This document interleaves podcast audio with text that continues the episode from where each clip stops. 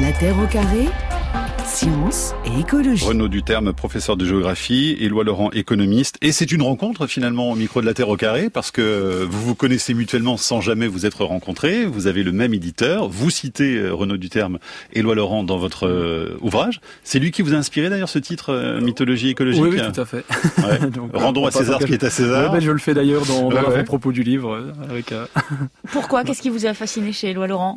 Ben, Je sais pas, je connaissais pas vraiment Éloi Laurent. Je sais que j'avais lu ces deux livres sur les, mythologies économiques et j'aime vraiment beaucoup ce principe parce que je crois qu'on a besoin de, de, déconstruire voilà les idées. La, bataille des idées, ne, ne, gagner la bataille des idées ne suffit pas, mais je pense que c'est un préalable.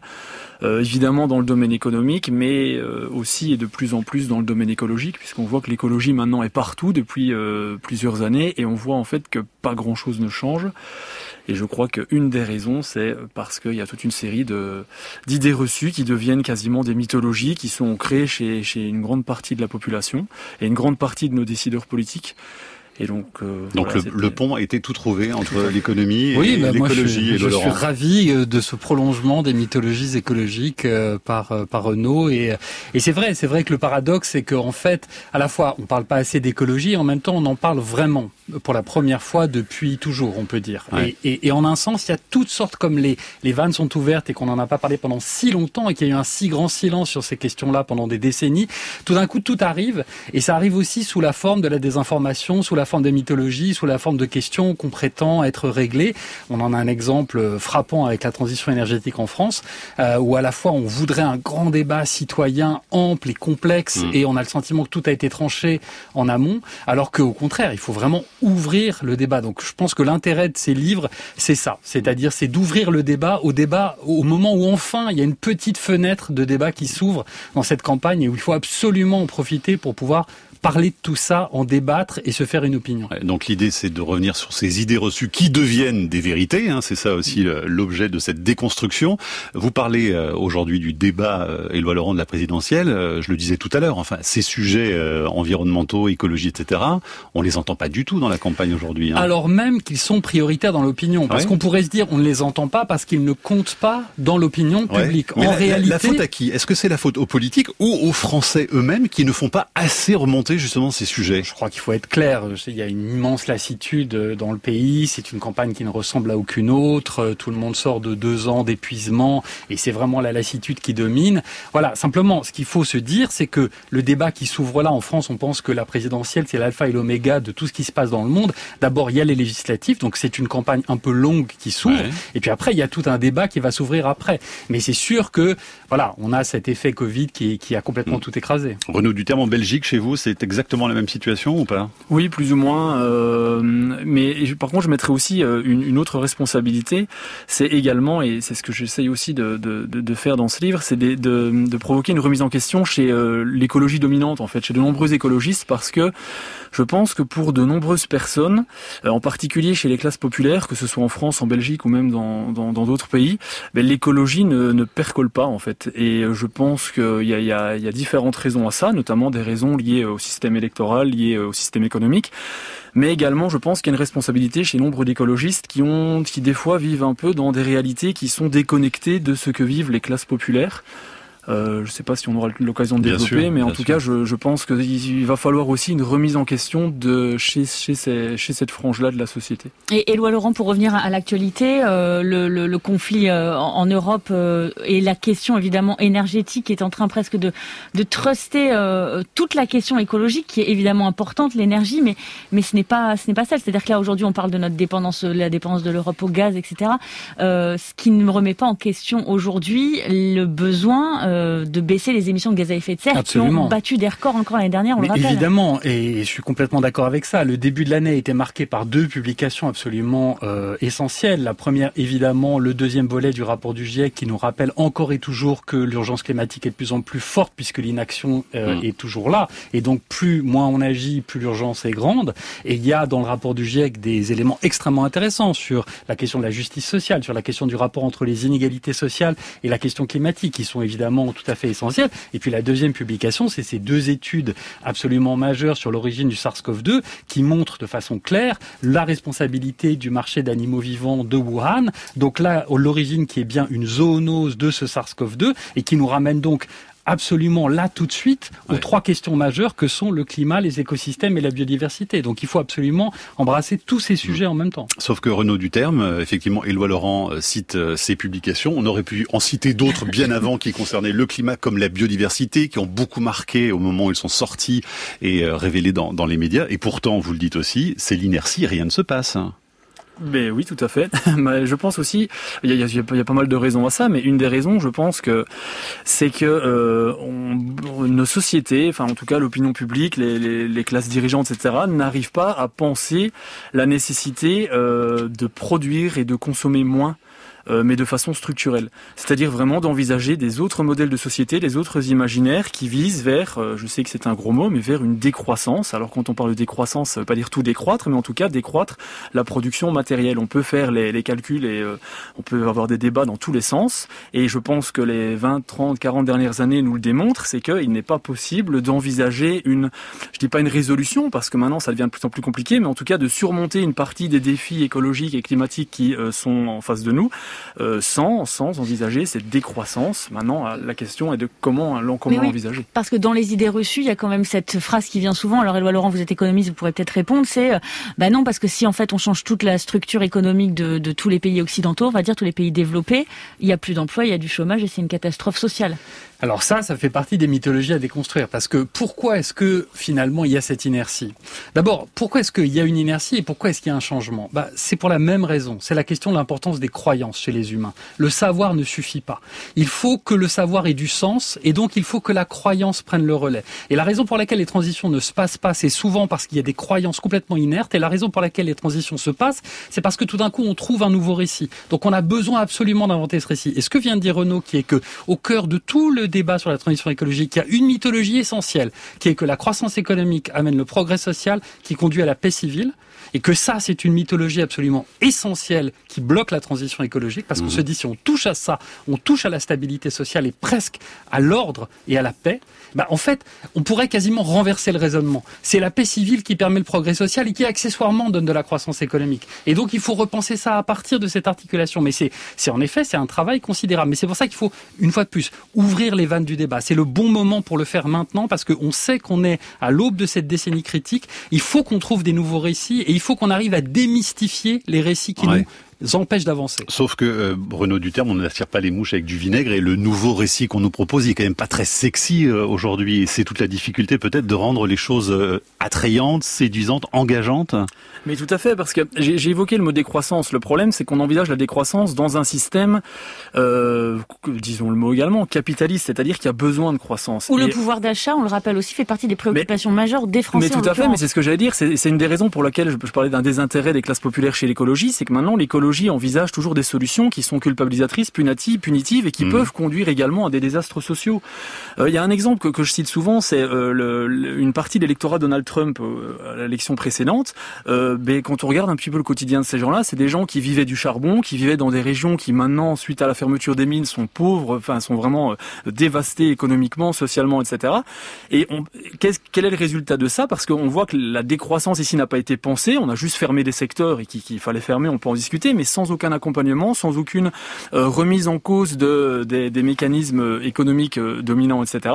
Et on voit du coup ben, qu'on a envoyé ces gens dans une position assez réactionnaire par rapport à l'écologie euh, et qui, et qui à mon avis, nous en est dans, dans toute une série de régions. Attention tout de même à pas confondre les temporalités. La transition énergétique ou la transition écologique, elle n'a pas commencé réellement. On ne peut pas lui imputer ah des conséquences sociales alors qu'elle n'a pas commencé. Ce qu'on a sous les yeux, c'est des conséquences sociales en termes de pouvoir d'achat d'un système énergétique qu'on nous a vanté comme étant la stabilité. Aujourd'hui, la précarité énergétique massive qui touche les Français, elle les touche alors même que les énergies renouvelables représentent une part dérisoire du mix énergétique. Mais quand on vise la neutralité carbone, Éloi Laurent, c'est pas une façon quand même de commencer la transition énergétique, d'être déjà dans le mouvement? D'accord, mais ces pour l'instant sont des objectifs. La réalité aujourd'hui qu'on a sous les yeux, c'est un système, un mix énergétique qui est fait de fossiles et de nucléaire en France dans lesquels il y a une précarité énergétique absolument massive et une instabilité massive. Une instabilité à la fois du point de vue des marchés mondiaux, une instabilité du point de vue du nucléaire qu'on nous a vanté comme une énergie stable. N'imputons pas à la transition écologique ou la transition énergétique des conséquences sociales alors qu'elle n'a pas réellement commencé. Le réchauffement que l'on pourrait envisager serait un réchauffement très faible. Ce serait soit un réchauffement d'origine euh, euh, naturelle, ce serait aussi de l'ordre de quelques dixièmes de degré. Euh, les conséquences seraient à peine perceptibles. Le risque concerne aussi bien Le risque ne vient pas de, tellement du CO2. On, commence à me casser les oreilles avec cette histoire de CO2. Je ne pense pas que la, la cause de ce changement dû au dégagement de CO2 soit prouvée. Par exemple, le fait que les courbes d'augmentation de température et de CO2 soient parallèles, ça s'avère faux. Voilà un petit florilège de climato-sceptiques avec la voix de Patrick Brochet de la Météo Nationale en 1977. Ensuite, c'était le commandant Cousseau et Claude Allègre. Le premier, Patrick Brochet, parlait justement du réchauffement climatique en tant que phénomène naturel. C'est une des idées reçues justement que vous abordez, Renaud Duterme, hein, dans, dans votre ouvrage. Oui, c'est quelque chose qu'on a entendu pendant longtemps et on a vu une évolution. Au départ, on, on avait des, des, des, personnages qui niaient complètement la réalité du réchauffement climatique. Ensuite, bah, devant les faits et devant la multiplication des, des témoignages et, des indices scientifiques, bah, euh, on a commencé à nier la responsabilité humaine dans ce réchauffement. Et maintenant, bon, on voit quand même que ça devient de, de, de plus en plus compliqué. Mmh. Donc maintenant, ce qui, ce qui est juste un, un, point intéressant aussi par rapport à ça, c'est qu'il ne faut pas, je pense, euh, surestimer la question du réchauffement climatique par rapport à d'autres problématiques écologiques. Euh, C'est-à-dire que euh, la question de la biodiversité, par exemple, la question de la destruction des écosystèmes est aussi fondamentale, comme Éloi Laurent l'a mentionné.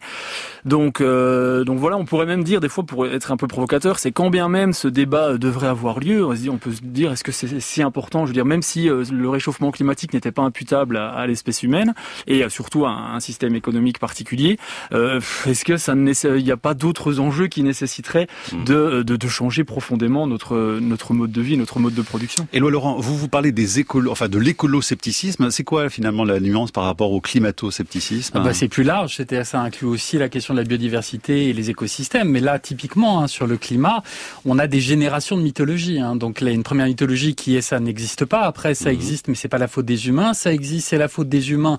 Mais en fait, ça va coûter trop cher d'y faire quelque chose. Ça existe, c'est la faute des humains. Ça coûte pas si cher que ça. La seule solution, c'est de garder les systèmes énergétiques comme le nucléaire. Donc il faut en fait démystifier à chaque génération nouvelle. Et là, on est au point ultime hein, de la mythologie qui est bon alors on va tout changer au niveau énergétique pour garder intact un objectif qui est la croissance économique. Et ça c'est évidemment l'ultime et c'est là l'écoloscepticisme parce qu'on voit très bien dans les débats actuels qu'on va transférer la crise du climat vers les écosystèmes et la biodiversité en utilisant massivement de la biomasse et de la compensation pour avoir des stratégies soi-disant émissions mmh. nettes donc c'est changer rien vos habitudes on s'occupe de tout on va juste changer les processus qui vont permettre de consommer de vivre normalement. Changeons tout sauf la croissance économique Bon, si on fait ça, c'est une catastrophe intégrale pour l'ensemble de la biosphère, encore plus grande que celle qu'on a. Et pour nos vies, et pour nos vies à nous. Et pour nos C'est peut-être ça que les gens ne comprennent pas. En fait, c'est que l'enjeu, c'est pas forcément euh, la planète, c'est notre vie à nous humains sur cette planète. Alors il y a deux enjeux, c'est la santé. Vous avez parfaitement raison, c'est-à-dire que et ça c'est au cœur du rapport du GIEC, c'est-à-dire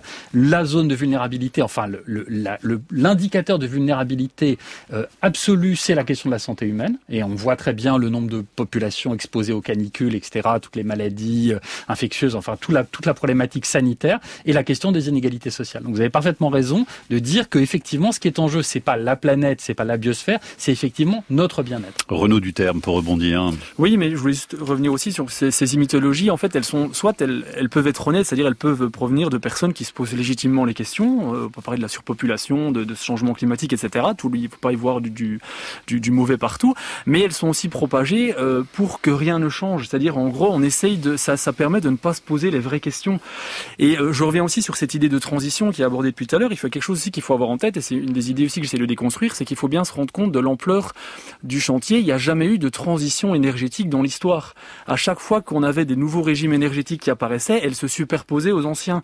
On n'a jamais, par exemple, remplacé le charbon par le pétrole. Dans certains pays peut-être, mais euh, au niveau mondial, euh, toutes ces énergies, toutes les énergies utilisées dans le passé existent toujours.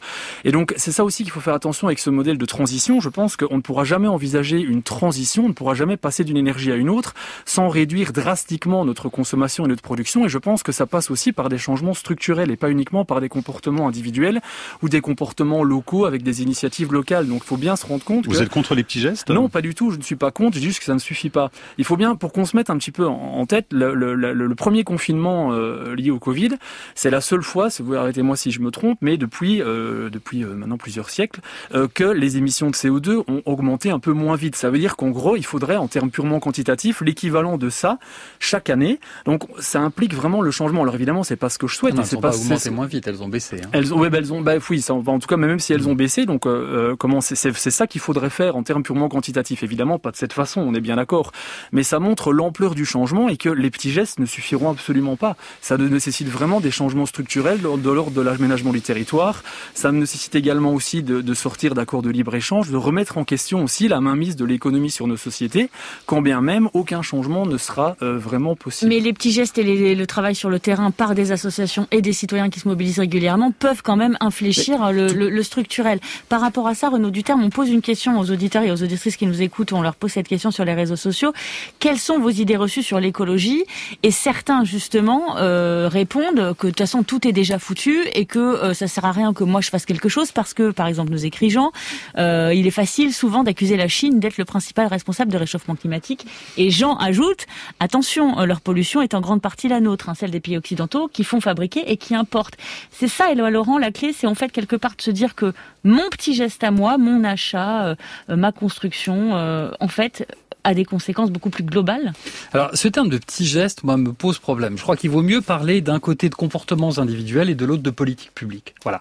Euh, si vous voulez, au bout du bout, il s'agira toujours de comportements individuels. C'est-à-dire qu'on va bien avoir des consommateurs qui vont changer radicalement, par exemple, leur façon de consommer et acheter beaucoup moins de plastique. La question, c'est est-ce qu'ils peuvent le faire? Est-ce qu'ils ont des alternatives pour ça? Donc vous entrez dans un magasin, vous avez l'intention, vous, du point de vue de votre attitude, de changer votre comportement, mais vous n'allez pas pouvoir le faire parce que votre environnement social va vous l'empêcher, va vous l'interdire. Vous voudriez prendre moins la voiture, mais les transports collectifs ne sont pas là. Donc c'est pas la question de petits gestes, c'est la question des comportements individuels et des politiques publiques. Et il est clair qu'il faut les deux. Il faut les deux, c'est-à-dire qu'il faut à la fois travailler sur les imaginaires, les institutions, sur les politiques publiques et faire changer tout en même temps. Mais je voudrais dire quelque chose d'important. Dans l'idée il n'y a pas de transition possible, il n'y a pas de transition énergétique possible. il y a des transitions énergétiques qui sont produites et elles ont été très importantes. le Royaume-Uni, par exemple, est passé du charbon au gaz et ça a réduit massivement ses émissions de gaz à effet de serre. L'Allemagne, dont on dit, moi c'est un point sur lequel j'insiste dans le livre, l'Allemagne a fait une transition énergétique. Quand on dit en France, l'Allemagne n'a pas fait de transition énergétique, les émissions de CO2 ont augmenté parce que l'Allemagne a été obligée de faire du charbon quand elle a voulu mmh. euh, abandonner le nucléaire. C'est faux, c'est empiriquement faux, c'est statistiquement faux. L'Allemagne a à la fois fait beaucoup moins de nucléaire, a fait moins de charbon et a fait moins d'émissions de CO2. Oui, mais l'Allemagne est quand même est très très émettrice d'émissions de, de, de, gaz à effet de serre. Mais elle les a baissées plus que la France. Euh, oui, mais elle les a baissées plus que la France. Juste un mot aussi par rapport à ça. Je n'ai pas dit que la transition n'était pas possible, mais euh, c'est il faut prendre aussi. Euh, moi, je suis prof de géo, comme vous l'avez rappelé, et il faut aussi prendre les choses de manière globale. C'est-à-dire qu'il y a des pays qui clairement ben, peuvent passer d'une transition à une autre, mais souvent en délocalisant également leur pollution, leurs ressources. Quand on passe, si on veut passer par exemple au tout électrique, on va clairement pressurer d'autres écosystèmes ailleurs. Donc il faut aussi avoir une vision globale. C'était dans ce sens-là. Alors j'ai pas dit qu'elle n'était pas possible, j'ai dit qu'elle hmm. ne serait pas possible sans une réduction drastique de la consommation. Et juste un, mot très bref aussi sur les changements individuels. Il faut bien se rendre compte aussi pour que pour que les gens changent leur comportement individuel, il faut aussi qu'il y ait les moyens et qu'il y ait des moyens beaucoup plus larges. Euh, si je prends l'exemple de, de, de, l'automobile, par exemple, on culpabilise souvent hein, les gens de moins prendre leur voiture, etc. Euh, dans toute une série de zones, euh, voilà, il n'y a pas de transport en commun, on, on, ferme le service public, on est dans une logique de métropolisation où tous les emplois sont concentrés à 30, 40, 50 km des lieux de vie. À partir de là, mais culpabiliser les gens de prendre trop leur voiture, c'est justement ce que j'évoquais tout à l'heure. C'est à partir de là où on commence à dégoûter ces gens de l'écologie parce que ben, ces gens de facto se sentent responsables de quelque chose qui ben, n'ont pas choisi dans les faits. Et donc, et un dernier point aussi, c'est par rapport aux gilets jaunes. C'était assez intéressant parce que les gilets jaunes, on, a, on les a tous un peu pris, enfin, dans beaucoup de, de médias, euh, comme euh, bah voilà des ploucs, des beaufs qui adoraient leur bagnole. Mais quand on regarde beaucoup de revendications des gilets jaunes, c'était de redynamiser les campagnes, c'était de rééquilibrer les rapports entre les campagnes et les villes, c'était le développement de transports en commun, la fin des supermarchés. Bref, toute une série de mesures qui, même si elles ne s'appelaient pas comme telles, étaient profondément écologistes. Et donc il faut aussi essayer de voir l'écologie maintenant chez les classes populaires et pas uniquement chez les privilégiés. Parce que non, mais c'est vrai, mais c'est un peu une caricature de dire que, que les écologistes ont cette vision euh, punitive, euh, disons, de classe de l'écologie. Il, y a un, il y a un effort énorme qui est fait en Belgique, d'ailleurs comme en France, hein, sur la rencontre entre la question sociale et la question écologique. Et si vous regardez, par exemple, les programmes aujourd'hui des candidats à la présidentielle en France, en tout cas beaucoup d'entre eux, on voit très bien que cette rencontre a lieu, en fait, entre le social et l'écologie. Mais ça, nous, ça nous amène vers une question qui est derrière les mythologies écologiques, il y a aussi des mythologies économiques très fortes, comme les mythologies néolibérales. Et là, la question qu'on a, c'est la responsabilité individuelle est la clé de tout, en fait. Et on voit bien que pour la santé, pour l'écologie, etc., ça n'est pas le cas, bien sûr.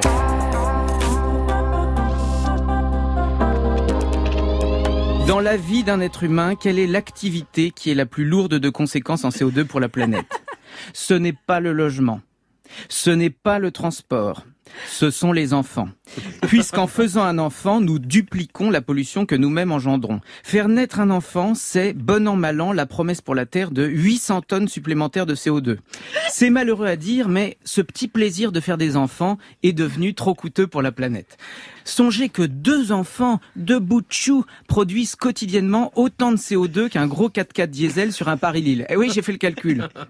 Donc vous pouvez acheter des cotons-tiges en bois, mettre un lombricomposteur dans votre bureau, porter une chemise en raffia, renoncer à l'avion, à Netflix, à tout et rester chez vous à relire le Père Goriot assis sur une chaise. Ça ne sert à rien si vous faites des enfants ou trop d'enfants. De même qu'il faut sortir de la doctrine du tout nucléaire ou du tout voiture, il faut sortir du tout enfant. Voilà, c'était Chris Esquer dans la matinale de France Inter en décembre 2018 et il disait arrêtons de faire des enfants, histoire d'introduire un autre thème que vous abordez dans votre ouvrage Renaud du terme nos mythologies écologiques, c'est la question de la démographie. Est-ce que nous sommes trop nombreux sur Terre? Et cette question des enfants, on l'entend de plus en plus d'ailleurs hein, être posée. Mm. Qu'est-ce qu'on répond à, cette ben, idée reçue alors Nous sommes trop nombreux sur Terre. Je crois que ça ressort aussi Camille. Hein. Francis nous écrit la croissance démographique mondiale rend impossible la décroissance économique. Alors nous sommes probablement trop nombreux. C'est clair qu'en étant 8 milliards, bah, les choses sont plus compliquées qu'en étant quelques centaines de millions. Maintenant, une fois qu'on a dit ça, qu'est-ce qu'on fait? Et c'est ça des fois, c'est de, de, prendre un peu les gens qui, qui, qui proposent, enfin qui, qui, qui, proposent pas, mais qui dénoncent ça un peu à leur propre piège. Qu'est-ce qu'on fait avec ça? Surtout qu'il y a quand même aussi pas mal de malentendus. Il faut bien se rendre compte que partout dans le monde, euh, sauf erreur de ma part, à part quelques rares exceptions, la natalité est en baisse. Donc les gens font de moins en moins d'enfants, en particulier dans nos pays, mais même dans des pays qui sont beaucoup plus pauvres, on pense souvent à l'Afrique subsaharienne, le nombre d'enfants par femme euh, diminue. Euh, donc, depuis maintenant plusieurs décennies, l'essentiel de cette croissance démographique, c'est l'augmentation de l'espérance de vie. Une fois qu'on considère ça sur ce point de vue, ben, les réponses à apporter sont différentes. Est-ce qu'on doit supprimer une partie de la population pour... Euh, donc, c'est ça, que beaucoup de gens, beaucoup de néo-malthusiens oublient, c'est qu'en fait, ils n'ont pas grand-chose à proposer à part des réponses coercitives. Mais pardon, euh, Renaud Duterme, est-ce que la réponse, excusez-moi, cette idée reçue là de on est trop nombreux, est-ce que ce serait pas tout simplement, regardez les chiffres, aujourd'hui ceux qui polluent le plus, ce sont les 1% les plus riches de la planète. Il y, a évidemment ce point-là, ça c'est clair. Maintenant, il faut bien se rendre compte aussi que, que, voilà, les pressions sur les écosystèmes dans, dans, des pays qui sont très pauvres vont, vont s'accentuer et que voilà, le, nombre de un nombre important de personnes va rendre les choses compliquées. Mais ce qu'il faut vraiment aussi mettre euh, euh, en, évidence, c'est que le fait aussi, si on veut que des, que des gens fassent moins d'enfants, etc., il suffit d'améliorer améliorer leurs conditions de vie, leurs conditions socio-économiques, d'avoir des systèmes de sécurité sociaux performants, d'avoir une éducation des filles importante, donc en d'autres termes, de réduire les inégalités sociales à la fois entre pays et à la fois au sein de pays. Et une fois que vous faites ça, ben les, les, différents modèles de transition démographique ont remarqué que tous les pays qui sont passés par ça euh, ont, sont arrivés à une baisse de la natalité de plus en plus progressive. Éloi Laurent, euh, cette question de la bombe démographique, juste un, petit point d'histoire parce que c'est assez amusant. Hein. Il y a ce livre qui sort dans les années 60, début des années 70, même pas fin des années 60 68. Ça a été vraiment un choc. Et à partir de ce moment-là, finalement, euh, la démographie commence quoi à baisser? C'est ça. En fait, quand vous regardez, alors le premier argument, c'est évidemment Malthus, hein, 1798, et d'emblée, c'est un argument social. C'est-à-dire que c'est pas on est tous trop nombreux, c'est les pauvres sont trop nombreux. Hein. C'est les riches qui considèrent que les pauvres sont trop nombreux et qu'on va supprimer une partie des pauvres parce que le problème des pauvres, c'est qu'ils font trop d'enfants. Comme dirait Chris Esquer, ils sont dans le tout enfant. Donc le, le sketch de Chris Esquer est, est absolument irrésistible. La question, c'est que c'est pas un enfant dans le monde. La question, c'est un enfant, ça dépend où on le fait et ça va avoir des conséquences très importantes sur ces émissions de CO2. Le problème actuel, c'est la démographie des pays les plus riches. Et le problème actuel dans les émissions de CO2, c'est les 20 pays les plus riches qui représentent 80% mmh. des émissions. En 68, Paul Ehrlich publie un livre, effectivement, La bombe démographique. À ce moment exact, le taux de croissance de la population mondiale commence à baisser. et il n'a pas cessé de baisser depuis. Francis se trompe. On n'est pas dans un contexte de croissance démographique. On est dans un contexte où le taux de croissance, en fait, baisse, s'aplatit. La population, effectivement, en volume total, a tendance à continuer à augmenter, c'est vrai. Mais le vrai problème fondamental pour les émissions de CO2, c'est la croissance économique, si vous voulez. Si, quand vous faites les calculs et que vous regardez les 40 prochaines années, vous comparez l'impact de la croissance démographique et l'impact de la croissance du revenu par habitant, c'est un rapport de 1 à 4 en termes d'impact sur les émissions de CO2. Donc la priorité absolue, c'est arriver à sortir de la croissance économique. Et ça aura un impact beaucoup plus grand que la question de la croissance démographique. Alors un paradoxe, parce que vous disiez tout à l'heure, Éloi Laurent, que effectivement, et c'est dans les sondages, l'environnement fait partie des préoccupations majeures des Français, en tout cas aujourd'hui. Thierry nous pose cette question, Renaud Duterme, quand vous dites les gens subissent des situations qu'ils n'ont pas choisies, c'est en partie faux parce qu'ils ont voté pour les politiques qui ont créé ces situations. Donc il faudrait qu'ils votent autrement. Qu'est-ce qu'on répond? C'est vrai, c'est une, une euh, préoccupation majeure et pourtant on, prend les mêmes et on recommence entre guillemets. Alors d'une part, il y a déjà beaucoup de gens qui n'ont pas voté euh, pour les, les partis au pouvoir, qui ne votent pas tout court parce qu'ils ne se sentent pas représentés. D'autre part, euh, si les partis politiques respectaient vraiment les promesses pour lesquelles ils avaient été élus, je pense que ça se saurait. Donc, et deux dernières choses également, il y a toute une série de choix qui ont qui sont euh, qui ont des conséquences maintenant, qui ont été faits il y a plusieurs décennies. On peut parler, si je prends encore l'exemple de la voiture, avec l'habitat pavillonnaire, donc euh, périurbain, en dehors des grandes villes, et cette centralisation aussi des emplois, de l'activité économique au sein des métropoles. La France est un exemple assez emblématique. Euh, il, y a, très peu de Français actuellement qui ont choisi ce modèle-là. Euh, ça, ça, ça, ça provient de, de, décisions qui ont été prises maintenant il y a plusieurs décennies et qui sont encore encouragées maintenant. Donc il y a, y a une inertie comme ça qu'il faut, qu'il faut, qu'il faut, dont il faut faire attention. Maintenant, je, je voilà, je, je, pense quand même que ben, que, que, les campagnes électorales peuvent être utiles. Maintenant, je pense aussi, si on, si on revient un petit peu là-dessus, sur cette idée de politique, il faut bien se rendre compte que la plupart des partis politiques, euh, je pense, sont avant tout dans des rôles de suiveurs face à l'opinion publique. Et donc, tant qu'on n'aura pas aussi une conscience généralisée des enjeux environnementaux, encore une fois, en particulier chez les classes populaires, je pense qu'on aura, entre guillemets, les, les, les, les les dirigeants politiques qu'on mérite, c'est-à-dire des dirigeants politiques qui ne prennent pas cette, cette, cette question à, à, bras le corps parce que euh, c'est pas vendable électoralement. Mais est-ce que c'est pas une façon de stigmatiser quand même les, les classes populaires Non, pas du Il tout. faut absolument qu'il y ait une prise de conscience dans les classes populaires. Au, au, contraire, je, je défends plutôt l'idée d'une écologie populaire, c'est-à-dire une écologie qui n'est pas déconnectée des réalités d'une partie de la population, en particulier une population euh, précaire, une population rurale, parce qu'on est affaire à une écologie qui, aime, qui est essentiellement urbaine, qui est essentiellement universitaire. Alors c'est pas une critique du tout là-dedans. Moi, je suis mais en tout cas, c'est des fois, il faut absolument réenvisager des euh, débats politiques qui sont au service des luttes sociales, et... au service des luttes de terrain, et pas cloisonnés dans des cénacles qui ne sont qui, déconnectés un peu voilà, qui sont déconnectés et on de certaines réalités. Le chiffre de l'abstention en France, en tout cas, c'est environ 40% d'abstention. Hein. D'où le geste. On parlait des petits gestes. Bon, bah le grand geste, c'est le vote. D'accord? Le plus grand geste qu'on peut faire. Hein, pour l'écologie, c'est de voter. Oui, enfin, voilà. en condition qu'il y ait des candidats qui, qui encore une fois, des Renaud du terme, qui, qui, qui, qui incarnent aussi ces questions-là. Il y en a comme jamais en France. L'écologie est présente dans les programmes des partis politiques comme elle n'a jamais été présente dans l'histoire politique française. Donc aujourd'hui, il faut lire les programmes. L'intérêt de nos ouvrages, c'est de permettre d'ouvrir ce débat, mais il faut lire les programmes, lire la richesse de ces programmes et ensuite faire son choix. Mais le plus grand geste pour l'écologie, c'est le vote. Qu'est-ce qu'il y a Juste un petit désaccord parce que je pense aussi, faut, faut pas, je pense que la, la politique dépasse aussi l'enjeu des élections et la politique se fait avant tout sur le terrain et est avant tout une question de rapport de force. Et donc je pense que je dis pas qu'il je, ne parle pas du vote ici, mais je pense qu'il y a d'autres euh, d'autres actions qui sont tout aussi importantes et notamment de participer à des luttes sociales, des luttes collectives. On mais là parler... aussi l'un ne va pas sans l'autre. Enfin, tout je veux dire, on peut pas déconnecter tout, les luttes du fait d'aller voter fait, et de la démocratie qui doit se faire mais comme le ça. Problème, c'est que je pense qu'il y a une surreprésentation des fois des des, de, de, des idées politiques politiciennes et au détriment d'une vision politique de terrain qui ne s'appelle oui. peut-être pas comme ça, mais je prends l'exemple des ZAD ou des mouvements d'occupation qui Certes. sont aussi de l'écologie de mais terrain. Mais pour l'instant, on doit aussi élire un président de la République Tout là. à fait. Donc, mais euh... je pense qu'il faut aussi des fois éviter de, encore une fois, d'être déconnecté de certaines réalités de terrain. Éloi Laurent, la non-transition écologique, parce qu'il y a la question du coût, hein, on dit toujours ça va coûter tellement cher. Il y a des études ultra sérieuses qui ont été faites par vos confrères économistes sur le coût de la non-transition, le fait de ne rien faire, et on voit que ça coûte beaucoup plus cher que justement d'entrer en action dès maintenant. Bah, ça, c'est la Pourquoi on n'arrive pas à l'entendre, ça, finalement bah, il, faut, juste ouvrir les oreilles et, et, et, et regarder d'où on vient. On vient du Covid. Ah, le Covid, c'est euh, la non-préservation de certaines zones essentielles de la biodiversité, le coût économique de la destruction de ces zones, donc le coût de la non-transition au sens de la non-protection, de la non-conservation de ces zones, a été le coût économique le plus faramineux qu'on a vu dans toute l'histoire économique, mmh. dans ces deux ans-là. Donc il y a eu une perte de production qui a été absolument colossale, et en revanche, s'occuper de ces zones, ça coûte une fraction infime de ça. Donc c'est la grande leçon fondamentale. Le, la non-transition a un coût beaucoup plus important que la transition trois plus gros pollueurs. Les voici.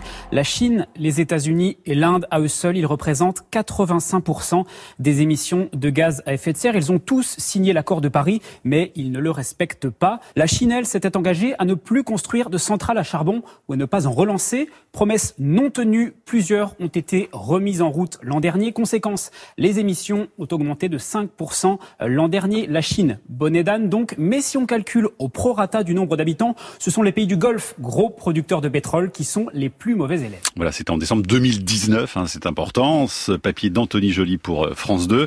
La Chine, le grand méchant pollueur euh, de la planète, euh, Renaud Duterme, ça entre justement dans, dans vos idées reçues.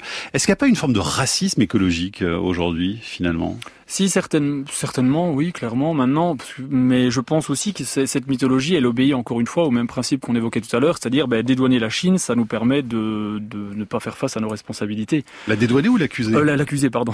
Donc, excusez-moi. Et, ce que disaient Jean, à nos auditeurs tout à l'heure, c'est qu'en fait, la plupart euh, de la pollution est faite pour nous. Mais alors, d'une part, il y a ça, peut-être pas la plupart, mais en tout cas une partie significative, donc il faudrait déjà calculer les émissions de CO2 à la consommation et pas à la production, on arrivera à des chiffres complètement différents. Deuxième problème ben, que, que, que, que la, la personne citait également, c'est qu'il faut pas oublier le nombre d'habitants. L'Inde, la Chine, les États-Unis et l'Inde sont, euh, bah, pour l'Inde et la Chine, les deux pays les plus peuplés. Et les mhm. États-Unis arrivent en 3 ou 4 position, je pense. Donc, ça en a déjà aussi une ratio liée à la population. Et puis, troisième point, il faudrait pas oublier les responsabilités historiques. Euh, c'est-à-dire que la Chine mais, euh, a une empreinte écologique démesurée depuis seulement, entre guillemets, quelques décennies, alors que toute une série de pays occidentaux l'ont depuis deux siècles. Alors, dire ça, ça ne veut pas dire que le, le, modèle chinois est un modèle écologique. Hein. Je pense que tout un chacun sait les, les et tous les problèmes que ce pays pose, mais c'est juste encore une fois regarder peut-être d'abord notre nombril avant de d'accuser euh, d'accuser les autres. On voit le pollueur chinois, on voit rarement euh, le la Chine qui est à l'origine aussi de très grandes villes euh, qui essayent de développer le durable en tout cas, Éloi Laurent. Oui, enfin les villes chinoises, c'est vraiment pas un modèle. Hein. Mais en tout cas, ce qui est sûr, c'est qu'on a les chiffres sur tout ça. C'est-à-dire que euh, on sait que la Chine, c'est grosso modo 30% des émissions de gaz à effet de serre aujourd'hui en une année. C'est le double de celui qui arrive derrière, qui sont les États-Unis. Si jamais vous prenez la perspective par habitant, c'est le contraire. Mhm. Les, les États-Unis sont à 14, les Chinois sont à 7 tonnes par habitant, et le, la moyenne mondiale, c'est 4. Si vous prenez la responsabilité historique, c'est-à-dire depuis 100 euh, ans, 150 ans, euh, la responsabilité chinoise, elle est la moitié de la responsabilité américaine et elle est loin derrière la responsabilité européenne. Ce que ça veut dire, c'est que quand on parle de climat et de justice climatique, il faut concevoir un ensemble de critères de justice mhm. et que c'est comme ça qu'on peut y voir clair et qu'il ne faut pas se contenter effectivement de prendre un seul indicateur qui en fait est trompeur. Allez, il nous reste une minute, Camille. On posait donc cette question sur les réseaux sociaux. Quelles sont vos idées reçues sur l'écologie euh, Renaud Duterme, nos mythologies écologiques pour prendre le titre de votre livre, ça serait quoi la plus grande et la plus dangereuse selon vous? Euh, la plus grande et la plus dangereuse, mais je pense que c'est justement cette histoire de comportement individuel pour moi, euh, parce que il y a, alors encore une fois, je ne dis pas du tout que ces comportements ils sont nécessaires, ils sont indispensables, mais ils ne suffisent pas. Et euh, je voulais juste rappeler, parce que tout à l'heure ça reprend le débat qu'on avait, euh, il y, a, y, a, un slogan que j'aimais bien qui disait avant la fin du monde, il y a la fin du mois. Et ça veut dire qu'il y a toute une série, une grande partie de la population française, belge, etc., qui sont dans une logique de survie quotidienne de plus en plus euh, difficile, notamment liée au, au, prix de l'énergie. Et demander à ces gens d'avoir d'être exemplaires en termes écologiques, ça va être très compliqué si on n'envisage pas une écologie qui améliore ici et maintenant leurs conditions de vie et leurs conditions matérielles. Et je pense que ça, c'est vraiment un préalable pour avoir une écologie véritablement populaire. Le nouveau récit, ça pourrait être la justice climatique, euh, Éloi Laurent, par exemple Certainement, hein. oui, la transition juste, euh, effectivement. Je pense que c'est ça le nouveau récit. Merci beaucoup à tous les deux. Éloi Laurent, la raison économique et ses monstres, ça paraît euh, au lien qui libère. Et puis Renaud Duterme, donc avec nos mythologies écologiques chez le même éditeur. Merci à tous les deux. La Terre au carré est un podcast France Inter.